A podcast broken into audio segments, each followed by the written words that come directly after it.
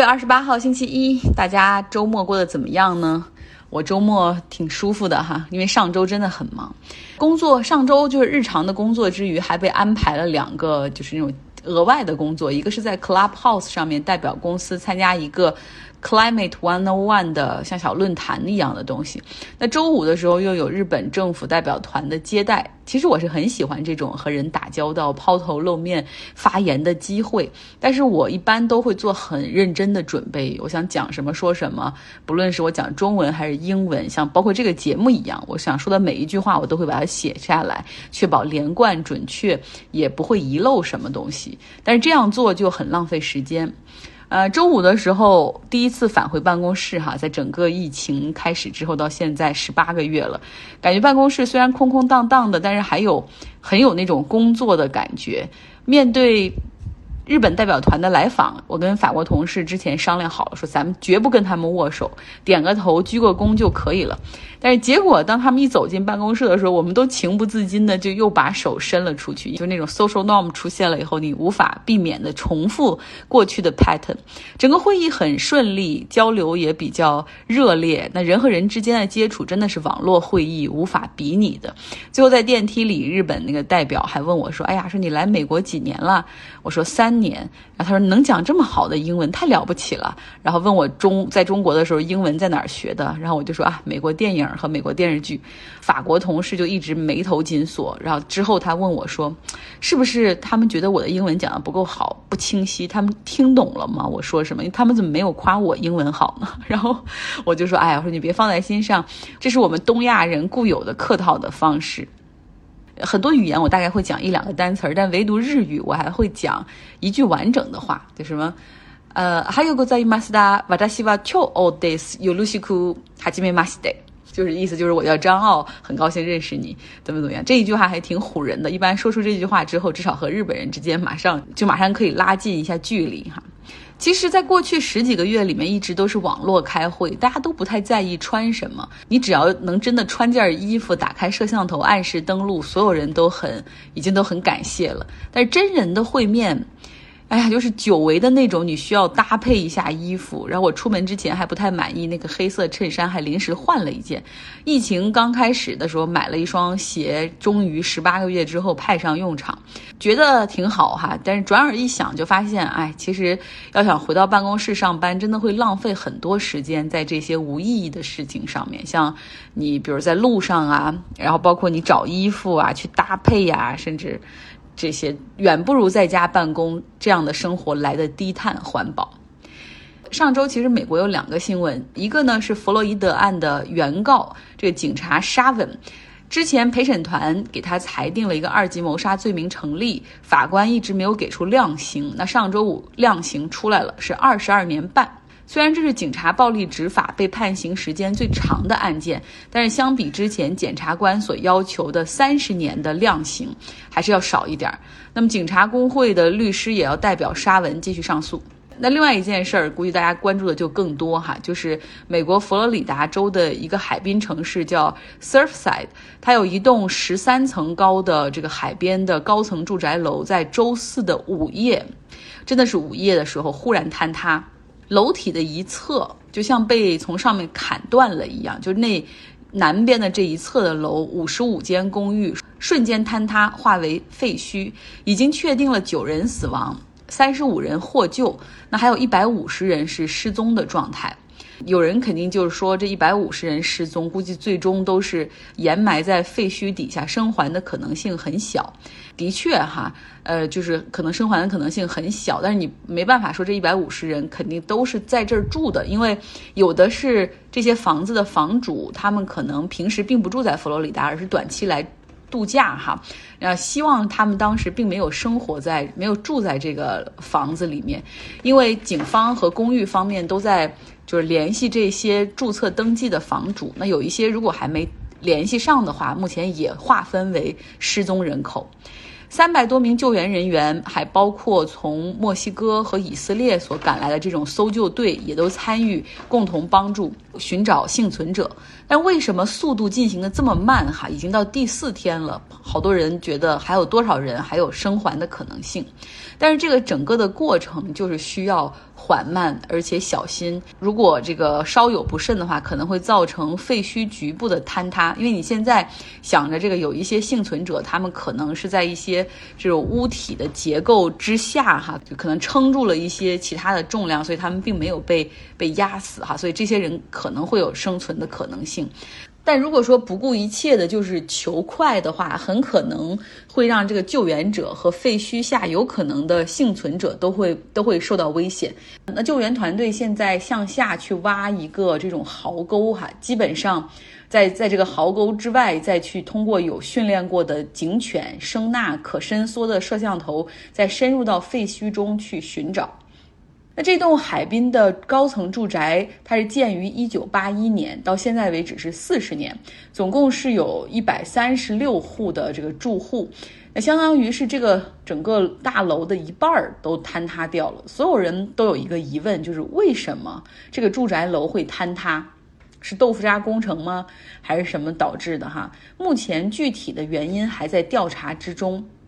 好多这个建筑设计师，他们也是说，像这样的一次坍塌，基本上属于一个 perfect storm，是很多的因素叠加的一个结果。那首先有一个因素的影响，就是可能它距离海边比较近，它地下的这个。土是这种沙土层，其实已经出现位移哈。整个整个佛罗里达迈阿密附近的这个海岸线，他们的这个沙子每年大概是以这个三毫米的一个速度，其实是是往下降的一个，是一个下沉的一个状态，会对大厦的结构有所影响。而第二个原因被猜测的原因就是说，它设计缺陷以及材料缺陷所导致。大概在三年前，二零一八年的时候，就有一个建筑工程咨询公司对这座住宅的楼体进行评估，发现大楼主体结构，大楼的一楼和地下是停车场，那这个停车场下面的立柱墙体已经出现了裂痕，然后还有一些这种立柱，呃，有出现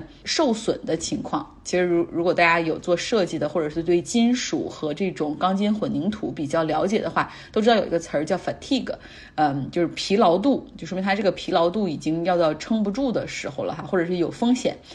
那另外呢，住宅楼的旁边是有一个游泳池，这游泳池的下部的防水层存在问题，然后这些可能都会导致整个建筑结构的一个受损。那当时呢，这家建筑设计咨询公司进行了报告哈，并且给出了修复解决的方案，大概整个修复的价格会在九百万美元左右。那合下来之后，大概就是如果是一室一厅的住户，他们可能需要交八万美元的这种修缮费。呃，如果是那种 penthouse 就两室一厅的，可能是三十多万美元的一个修缮费。所以这个事儿就推不动嘛。所以你看，现在到了现在这个情况，大厦。那这个物业方也给出了一个截止日期，就是七月一号之前必须把这些钱交齐哈，然后我们开始启动修缮。那你看还没有到七月一号，还有这么一周的时间到七月一号，那大楼就坍塌了。不过当时这份咨询报告上面也没有说就是不修缮马上就会坍塌。有一个有经验的设计师说过，就一旦给出这样的报告的话，通常这个修缮不会等两年到三年这么长时间，这是比较高风险的。知道我们的听众中有一些是建筑施工或者是做这个建筑设计师的，如果你们希望阅读这一份啊对于楼体的检测报告的话，可以在微信公号“张奥同学”之下留下你的邮箱。那总体来说呢，这个防水涂料的问题导致这个大厦。它地下的主体结构实际上是受到海水的一个侵蚀了，而车库的这个混凝土的结构也是受到这个盐度比较高的空气的腐蚀，所以出现了这些 fatigue 这些裂缝的情况。那如果从大厦坍塌的视频来看的话，又是从最上面的楼层率先开始坍塌。那当时呢，这个整个大厦的屋顶进行修缮。所以你真的很难确定到底是哪一个因素主导哈，更可能的是多个因素叠加而导致的这场悲剧。在美国，他们对于房屋公寓楼的要求是每四十年要做一个 reticification，呃，就是说你要例行的完成一些检查，然后一些有必要的修缮。这个才可以哈，等于说相当于才这个楼这个检查过关算是安全。那这个坍塌的大厦目前还在一个规定的安全期限内，你可以说明这个监管是存在漏洞的，因为你看一些海边的城市，它有这种地下的海水盐度比较高，可能又有沙土下滑的情况，又有空气中的这种盐分比较高的空气腐蚀性也比较大，多种因素，它可能需要的这个重新检查的时间应该缩短到我不太懂啊，可能三十年或者到三十五年。还有一些地区像加州这边，因为地震很多，那你这个重新检查的时间也不应该是死板定到四十年哈。希望这一次发生在 Surfside 的这个悲剧，能给所有的这种房屋建造者和监管部门提个醒。像迈阿密这个 County 这个郡，马上就对这个四十年左右的楼体展开一个为期三十天的 audit 审计哈，来发现是否有没有类似的问题存在。还有一点呢，就是这个整个的住宅楼体是分南北两部分，那南部这部分是全部坍塌，但是北边的这边楼还是完好无损的。那这个整个大厦的这个 board 这个执委会，他们雇了公司检查完北边的楼体之后，发现北边的楼体没有什么问题哈，然后决定北楼的这些居民无需撤离，你们就继续住吧。但是这些居民，你想啊，他们眼睁睁的目睹着自己的邻居的住房坍塌，然后邻居都失踪了，然后他们现在就住在废墟旁边的这个楼上，很多人是非常担心自己的这个安全的。我也传了一些关于这个楼体坍塌的照片到微信公号张奥同学上，大家可以来看一下。今天的下半部分有一个有趣的内容，有趣的职业。以前我在做电台的时候，如果听我节目很长的时间的朋友，应该会有点印象。我以前做过一个职场类的节目，就是讲各行各业，就是比较稀奇古怪或者有趣的职业。但当时说句实话，没做过什么特别好玩的职业。现在有书友会就不一样了，因为真的是跟书友们每周进行交流，大家增进了解，不管是职业还是生活，然后就发现书友们有很酷的这种背景，很有意思的职业。比如说，我们有一个朋友。小游他做的是影视特效，也就是那些对让地球上并不存在的东西和画面在银幕上变成现实。那他还给我看过他的作品列表，有很多的超级英雄的影片、科幻电影都在其中。所以这周我们要请小游给大家介绍一下电影特效师的这个职业，他们到底做什么？到底工作的流程又是怎么样的？大家好。我是在加拿大从事影视特效工作的小游。特效是一个相对来说比较新的行业，但是发展非常迅速。在外行看起来，可能会觉得做特效很酷炫。实际从事这个工作的感受又是怎么样的呢？我是来加拿大以后学习的特效制作，然后参加工作，制作过很多所谓好莱坞的大片儿吧。但是因为我没有在国内的相关行业工作经历，我对国内的特效行业的情况不是最清楚。我就从我所了解的部分，对这个工作和行业做一个简单的介绍吧，希望能帮助大家增进对这个幕后行业的了解。或者如果有正在考虑想要入行的小伙伴，希望能给你一些有用的信息，帮助你做出决定。如果由于我认知的局限有讲的不准确或者不正确的地方，非常欢迎听友补充和指正。一说起特效，可能让人最先想到的是爆炸、飞船、怪兽、魔法这些很明显是现实生活中不可能存在或者发生的事物。其实还有很多像角色的替换啊、场景的延伸啊等等这些毫无特效痕迹的特效，也是极为常见的。一个特效是怎么做出来的呢？就真人电影特效来说，特效公司拿到原片以后，先要建模，就是在 3D 软件里把要做特效的物体或生物的模型做出来，比如车子啊、建筑物啊、怪兽啊等等。然后材质部门要给模型赋予材质，因为模型是不会自带金属、木头、玻璃、生物的皮肤等等自然界中的这些材质的，这些就需要材质部门把它做出来。然后到绑定，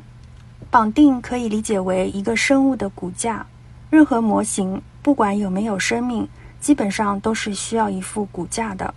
有了骨架，才能赋予模型动作，就好像提线木偶。在特效制作里，我们是不会去直接移动一个模型本身的，而是靠对几个关节的控制来实现对全身的控制，这就是绑定。绑定好了，接下来到动画。这里说的动画不是指动画片的动画，而是特效制作流程中的一块。动画的工作是把动作加到一个静态的事物上，使它成为动起来的画面，让绑好提线的木偶动起来。比如车子从哪里移动到哪里，比如一个人走路、说话、做各种动作等等，这些都是由动画部门来完成的。接下来到模拟特殊效果的部门。特殊效果是指比较复杂的自然现象，比如水、火、爆炸、粒子等等。还有一类生物特效模拟，比如衣物、肌肉、植物、毛发等的动态。这些无法靠人工手动动画来制作，一般要靠电脑软件的模拟计算来完成。再接下来是灯光部门。顾名思义，就是给特效主体打上灯光。如果没有灯光，那么所有的特效都是全黑的，就完全看不到漂亮的材质、丰富的动态了。最后到合成，即把前面做好的所有东西和原片合成到一个画面里，并对画面做一些必要的调整。最后出片交给剪辑公司。这就是大致上特效的工作流程。以上简单的介绍了一下理论上特效制作的流程，实际工作中能够从第一个部门顺顺利利到最后一个部门的镜头，几乎是不存在的。大多数时候，一个镜头的制作需要经过反复的修改，有的时候改了好几版以后，可能还是觉得前面的某一版最好，又改回去，也是很常见的。我记得还在学校的时候，就有前辈告诫过：如果你不是在做自己的个人项目，那么就不要对你做的东西投入太多的个人感情。哪怕你觉得自己做了一个非常完美的镜头，客户要求改就不能留恋，否则做这一行会很痛苦。